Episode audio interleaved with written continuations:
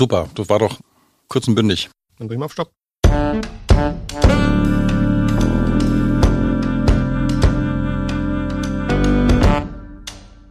Hallo und willkommen zur zweiten Episode des Fotogalerie Podcasts. Mein Name ist Bastian Hertel und ich bin Fotograf und Gründer der Galerie für zeitgenössische Fotokunst, erste Reihe Hamburg mit den Schwerpunkten Street- und Landschaftsfotografie. Ich sitze heute hier mit dem Mitgründer der Galerie, Markus Alber, zusammen in unseren Räumen. Ich möchte mit ihm aber heute nicht über die Galerie als solche sprechen, sondern über seine Arbeit als Fotograf. Wir reden über Holz und Stille. Eine Werksreihe von Markus, die wir im Rahmen unserer Vernissage at Home heute hier vorstellen. Markus ist Landschaftsfotograf, lebt in Frankfurt, hat einen Sohn und wenn er nicht gerade im Lake District oder auf Island auf der Suche nach der Stille ist, arbeitet er als freier Texter und Konzeptioner. Ich freue mich sehr, ihn heute hier begrüßen zu dürfen. Und ich freue mich vor allem, dass wir uns hier in echt in der Galerie sehen dürfen. Hallo Markus. Hallo Bastian. Schön, dass ich heute hier sein kann. So oft haben wir ja leider nicht die Gelegenheit, uns hier in, in Hamburg in der Galerie zu sehen. Ja, ich freue mich heute auch sehr. Markus, wir haben heute ein Projekt von dir zu besprechen. Holz und Stille. Beschreib mal kurz so die Grundidee. Die Grundidee stammt natürlich aus meinem Bildkonzept auf der Suche nach der Stille, bei dem ich versuche, die Stille sozusagen bildlich festzuhalten. Und für unsere Vernissage at Homebox haben wir sozusagen die Highlights rausgesucht und ich bin auch sehr glücklich darüber, wie das geworden ist. Kurz noch dazu dem Zeitraum. Ist das ein abgeschlossenes Projekt? Das Projekt ist nicht abgeschlossen. Das äh, wird wahrscheinlich auch hoffentlich ewig weitergehen. Ähm, das ist eins meiner Lieblingsprojekte und Konzepte und mal schauen, was draus wird. Das ist sozusagen ein aktueller Stand. Das ist der Jetzt-Stand, wenn man so will. Und was auf dem Druck zu sehen ist, sind meine Lieblinge aus dem Konzept. In welchem Zeitraum? Also wann was ist das jüngste, das älteste? Das jüngste Bild ist ungefähr vier, fünf Monate alt. Das ist im Dezember 2020 entstanden. Das ist die Nummer sieben. Das älteste Bild ist die Nummer eins. Ist, oh je, zwei, zweieinhalb Jahre her ist das in Berchtesgaden. Nein, in Garmisch-Partenkirchen entstanden. Du bist hauptberuflich Texter. Das heißt, ich, man kann sagen, du bist professionell kreativ. Hilft dir das bei deiner fotografischen Arbeit?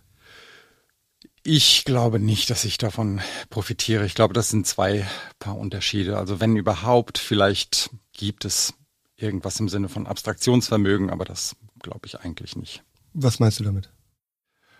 Ich muss bei meiner Arbeit schon sehr stark abstrahieren können beim Texten und auch beim Konzepte schreiben. Vielleicht ist das was, was mir ein bisschen bei der Erstellung meines fotografischen Konzepts geholfen hat. Aber im Grunde versuche ich mich komplett von der Arbeit zu lösen, wenn ich mit der Kamera durch die Landschaft oder durch den Wald laufe, dann vergesse ich eigentlich, was mein Job ist. Dann bin ich ganz beim Fotografieren und ich glaube wirklich, das sind fast zwei getrennte Welten. Also, was sagt denn dann der Titel Holz und Stille über die Arbeit aus? Ich glaube, Holz und Stille beschreibt das ganz gut, was mich im Moment als Fotograf am meisten bewegt. Ähm, und das ist der Wald und die Figuren, die ich darin finde. Das hat auch einen sehr konkreten saisonalen Bezug weil Herbst und Winter die Jahreszeiten sind, wo man mich am meisten im Wald finden würde, sag ich mal so. Ähm, da sind die Motive am schönsten, also gerade im Nebel. Und in, insofern hat das für mich einen, einen sehr starken saisonalen Bezug. Und was sagt das über dich aus? Naja, der Wald ist schon ein Ort, an dem ich mich sehr, sehr gerne aufhalte. Äh, nicht nur zum Fotografieren, auch, auch mit vielen anderen Dingen. Ich bin vielleicht nicht der extrovertierteste Mensch der Welt und ich mag den Wald einfach sehr gerne als, als Ort der Stille. Ähm, das ist für mich ein Rückzugsort. Da finde ich mich wieder, ob mit oder ohne Kamera. Und der Wald hat für mich einfach eine sehr starke magnetische Wirkung. Na, da muss ich als Streetfotograf natürlich sofort, ich denke auch bei Stille immer sofort an Großstadtlärm und ich sag mal, wir, wir Streetfotografen kompensieren das gerne, indem sie eintauchen in den Flow, sag ich jetzt mal, und, und du gehst ganz konkret einfach in die Stille. Genau, ich mach's genau andersrum. Äh, wenn bei mir morgens um halb sieben die Straßenbahn um die Ecke quietscht, dann falle ich oft aus dem Bett. Und was ich da fotografisch und künstlerisch mache, ist für mich auch so ein bisschen der Gegenpol. Das hat tatsächlich auch einen starken privaten Bezug. Ähm, Ich bin ja als Vater auch oft, äh, wie soll ich sagen, akustisch sehr gefordert und äh, bin tatsächlich auf der Suche nach der Stille. Das ist also dieses Motto, was ich da fotografisch vertrete, hat tatsächlich auch einen sehr starken persönlichen Bezug. Und mir ist vor einigen Jahren aufgefallen, ähm, ich glaube, das kann vielleicht jeder, der in der Großstadt lebt, ganz gut nachvollziehen, wie, wie selten es eigentlich still um uns herum ist. Also, und ich meine tatsächlich die absolute Stille, also so, dass man auch für nur wenige Momente mal gar nichts hört. Das ist so selten und genau deswegen hat mich dieses Thema so gereizt. Findest du denn im Wald diese Stille? Äh, letztendlich ist doch der Wald auch nie ganz still. Es ist eine andere Stille, es sind andere Geräusche und du hast natürlich recht, Bastian, es ist ähm, nie ganz still, auch nicht im Wald, aber es ist vielleicht das, was wir als still empfinden würden. Deswegen habe ich auch bei meinem Konzept diesen Untertitel hinzugefügt. Äh, Stille ist ja physikalisch alles, was unterhalb von 30 Dezibel stattfindet. Und ich glaube, das, was im Wald stattfindet, entspricht genau dem. Also man kann natürlich Vögel zwitschern hören und die Bäume knarren, aber es ist eben doch noch relativ still und es ist eben eine ganz andere Geräuschkulisse als in der Stadt. Und das ist was, was ich, was ich suche, was ich sehr genieße. Und das sind auch Momente, bei denen ich manchmal die Kamera weglege. Also gerade zum Beispiel, wenn ich in England bin und ich habe einen Berg erklommen und äh, mir mein Motiv gesucht und bin fertig oder ich habe auch kein Motiv gefunden, es gibt keins, dann gibt es immer diesen Moment, an dem ich die Kamera weglege und ganz bewusst diese Stille genieße. Ich finde das ähm, unglaublich faszinierend. Man hört oder man versteht, also wenn ich dir so zuhöre, dann verstehe ich deinen Hang zum Wald und ich kann ihn gut nachvollziehen. Ich kenne dich ja auch und ich würde gerne an dieser Stelle auf die Bilder kommen der Reihe, ganz konkret. Ähm, in der letzten Episode haben wir im letzten Artist Talk, ähm, haben wir so ein bisschen über die Charakteristiken oder über die, haben wir die, die Bilder der, einer Reihe äh, Persönlichkeiten zugeordnet. Ist das, ist das eine Sache, in der du Kannst du mit der was anfangen? Ist das für dich möglich? Ja, absolut. Also wenn ich in den Wald gehe, dann gibt es da natürlich den Wald, aber es gibt natürlich auch die einzelnen Bäume und ich fotografiere ja nicht den Wald an sich, sondern die Figuren, die ich darin finde.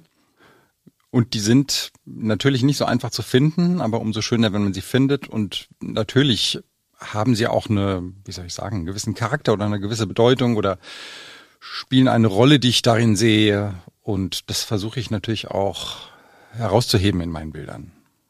Jetzt bist du ja nicht immer genau im Wald, sondern du gehst ja auch in manchen Situationen Schritt zurück. Bei Nummer drei und Nummer neun gehst du ja in die Totale und dann betrachtest du den Wald von außen.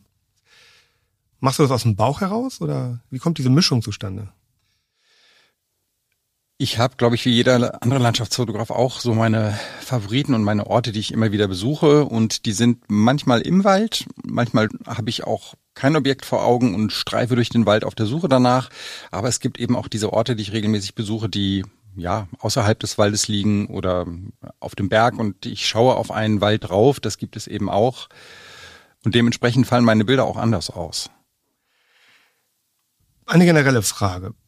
Ganz platt formuliert, hat Landschaftsfotografie ein Publikum oder bleibt es eine Nische?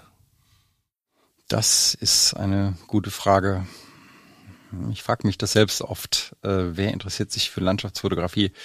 Ich glaube, dass vielen Menschen städtische Szenen vielleicht näher sind. Vielleicht hat es aber auch damit zu tun, dass wir alle inflationär mit Landschaftsbildern bombardiert werden. Ähm, also wenn ich auf Instagram bin oder wo auch immer im Internet, viele Menschen fotografieren Landschaften natürlich mit unterschiedlichen Intentionen und, und äh, unterschiedlichem Resultat, aber ich glaube, wir können uns dieser Bilderflut gar nicht mehr erwehren und es ist schwer mit, mit dieser überbordenden digitalen Masse Menschen noch in Galerien zu kriegen und sich das gedruckte Bild anzuschauen, was für mich also einen unglaublichen Unterschied macht in der Perzeption sozusagen, in, im, im Kunstgenuss, im Kunstkonsum. Wo ziehst du denn die Grenze zwischen, ich sage jetzt mal, dem Postkartenmotiv und Kunst in der Landschaftsfotografie? Das ist eine sehr gute Frage, Bastian. Ich, es gibt sicherlich auch Postkarten, die eine künstlerische Wirkung haben. Ich will das gar nicht so abwerten. Also für mich persönlich beginnt die Kunst im Bild dort, wo ich spüre oder sehe, dass der Fotograf es geschafft hat, seine Bildaussage oder das, was er mit dem Bild sagen will, transportieren will, zu verdichten und das auch bei mir ankommt. Das passiert natürlich bei einem dokumentarischeren Motiv, äh, bleiben wir mal bei der Postkarte, eher nicht. Das, das Grundproblem oder die Grundaufgabenstellung, äh, sage ich mal, in der Landschaftsfotografie ist ja aus dem Chaotischen der Natur irgendwas zu schaffen, dem ich folgen kann mit meinem Auge, also das mich reinzieht, das mich fasziniert. Das heißt, klare Formen, Farben, Linien zu schaffen, die, die mir Spaß machen, die ich mir immer wieder anschauen will. Das habe ich natürlich bei der Postkarte nicht. Und das ist auch bei der sogenannten Big Vista, bei diesem großen Bild, deutlich schwieriger. Es gibt Fotografen, die das perfektioniert haben. Mark Adamus, Ryan Dyer, die beweisen, dass auch die Big Vista unglaublich faszinieren kann und, und man sich diese Bilder immer wieder gerne anschaut. Ähm, das ist wirklich sehr, sehr schwierig und auch nicht der Anspruch eines Postkartenmotivs. Die Landschaftsbilder, die mich am meisten faszinieren, sind oft klar und aufgeräumt und äh, haben etwas Ikonisches, eine Ikone, ein Objekt, ein Hero, der sich ganz klar nach vorne drängt in dem Bild. Und das ist gar nicht so einfach hinzukriegen. An dieser Stelle möchte ich mich einmal kurz einklinken. In einer Podcast-Produktion kann es schon mal vorkommen, dass die Technik einen im Stich lässt. Das ist hier geschehen und ein Teil des Interviews ist leider verloren gegangen. Markus und ich haben uns über Ansel Adams unterhalten. Er gilt als einer der bedeutendsten US-amerikanischen Fotografen. Er lebte und wirkte Anfang des 20. Jahrhunderts an der amerikanischen Westküste und hat im Grunde sein ganzes Leben und sein Werk dem Naturschutz gewidmet. Berühmt wurde er durch seine pionierhafte Naturfotografie in den Nationalparks und den National Monuments. Man kann durchaus sagen, dass Adams seinerzeit das kollektive Bewusstsein gegenüber dem Naturschutz maßgeblich sensibilisiert hat. Und jetzt zurück zum Interview. Wo wir gerade bei großen Namen sind, die großen Namen der der, der Landschaftsfotografie die haben ja fast alle eine Sache gemeinsam, dass sie sich dem Naturschutz am Ende irgendwie verschreiben. Also ich habe gerade Adams angesprochen, mir fällt noch Salgado ein, Brand, gibt ja so viele. Welche Rolle spielt der Naturschutz für dich und wie weit begegnet er dir in der Szene, in der du dich ja auch rumtummelst? Ja, der Naturschutz ist natürlich so ein Thema. Wenn man mit der Fotografie durch die Natur stapft, äh, ist man jetzt nicht unbedingt der, der erste Naturschützer. Deswegen ist es auch immer ein Thema und äh, ich glaube, es ist ein, ein immer größeres Thema und ähm, Wer sich auf YouTube zum Beispiel dafür interessiert, für die Fotografen, die da vorne in der ersten Reihe stehen, von sagen wir mal Nick Page, Mats-Peter Eversen, der kann auch sehen, dass diese Fotografen das Thema immer wieder aufgreifen und auch sogar dazu aufrufen, Verantwortung zu übernehmen, was ich auch wirklich gut und wichtig finde. Ich habe da ein Erlebnis gehabt in, in Schottland, in Glencoe.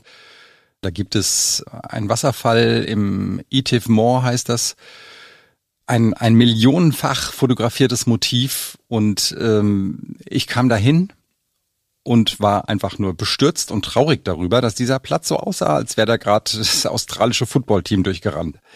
Äh, Schokoladenpapierchen, alles niedergetrampelt und das zerstört natürlich die, diese, diese ganze Romantik, die dahinter steht und das macht dann auch sehr nachdenklich als, als Landschaftsfotograf. Umso schöner finde ich es, dass es auch immer mehr Organisationen gibt, die sich damit beschäftigen. Es gibt zum Beispiel Nature First, äh, eine Organisation, der sich jeder Fotograf anschließen kann, die mm, so ein, ich sag mal, Verhaltenskodex rausgibt, an den man sich auch halten kann. Aber letztlich bleibt es natürlich dabei, jeder Landschaftsfotograf muss das mit sich ausmachen. Und ich glaube, dass das die meisten tun. Also, dass die meisten auch darauf achten und sich selbst dann auch Restriktionen auferlegen. Also ich würde mich dazu zählen. Ich verzichte auf Motive, wenn ich sehe, dass ich dafür jetzt durch wunderschöne Blumen trampeln muss oder irgendwas kaputt mache. Dann verzichte ich eben lieber drauf. Und ich hoffe, dass das andere auch so machen.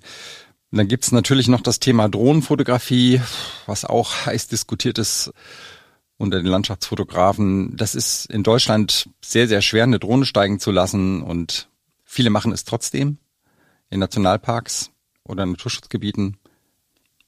Das ist dann einfach nur traurig.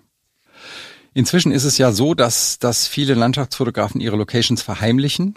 Die werden dann von anderen dafür gebasht sozusagen. Ich, ähm, das mag auch kauzig rüberkommen. Ich persönlich finde es gut. Ich halte es auch so, dass ich die Orte, an denen ich fotografiere, nicht nenne. Einfach um zu verhindern, dass diese Orte zertrampelt werden. Für mich ist das ein bisschen so ein Plädoyer ähm, für das Betrachten von Landschaftsfotografie in der Galerie. Weil am Ende ist es natürlich, wir kennen ja alle diesen Effekt auf Instagram. Wir wollen alle irgendwie die Likes für unsere Bilder und natürlich, wenn jemand ein tolles Landschaftsfotografiebild macht, dann es gibt ja so viele Orte auf der Welt, die sind komplett überlaufen von den Instagrammern. Wenn man aber sagt, man macht eine Fotografie und hängt sie in eine Galerie und die Menschen gucken sich die in der Galerie an, hat man ausgewähltes Publikum, die gucken sich das an, um das Bild zu genießen, um die Kunst zu respektieren. Und es ist nicht davon auszugehen, dass die Leute danach loslaufen und das nachmachen, weil es eben diese Sucht nach den Likes nicht gibt. Großes Thema, das sprengt hier leider den Rahmen. Ich glaube, dazu müssen wir nochmal eine extra Runde machen. Tatsächlich meine ich das ernst. Also ich finde, das ist ein sehr interessantes Thema und auch ein großes Thema, glaube ich, in Bezug auf die Landschaftsfotografie, weil ich glaube, dass die natürlich durch große Insta-Accounts, die ich jetzt hier mal nicht nenne, natürlich, die, die erweisen dem einen Bärendienst. Das glaube ich auch, ja. Ich würde ganz gerne an dieser Stelle, bevor wir zu unseren Schlussfragen kommen, einmal kurz auf den Inhalt der Box eingehen, die Vernissage Homebox im Rahmen dessen wir ja hier gerade auch deine Reihe besprechen. Der Inhalt, also sprich, da ist eine Flasche Wein dabei und was ganz Besonderes, das Palo Santo, ein Stück Holz. Was hast du dir dabei gedacht?